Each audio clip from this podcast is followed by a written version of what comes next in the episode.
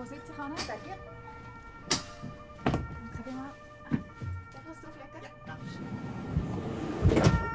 Wir sind wieder unterwegs für Herzfrequenz in der dritten Staffel rund um die Lebensrettung. Wir lernen einen jungen Mann kennen, der mit einem implantierten Defibrillator lebt und erfahren, was das mit dem Ereignis zu tun hat. Schockmoment. An der Fußball-EM bricht der dänische Starspieler Christian Eriksen zusammen und muss reanimiert werden. Und wir sind dabei, wenn beim 144 Notrufe reinkommen.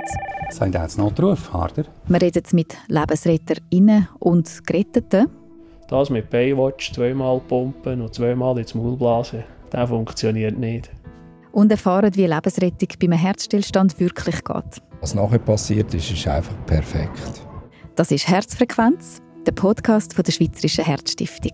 Alle Folgen finden Sie auf swissheart.ch und überall, wo es Podcasts gibt.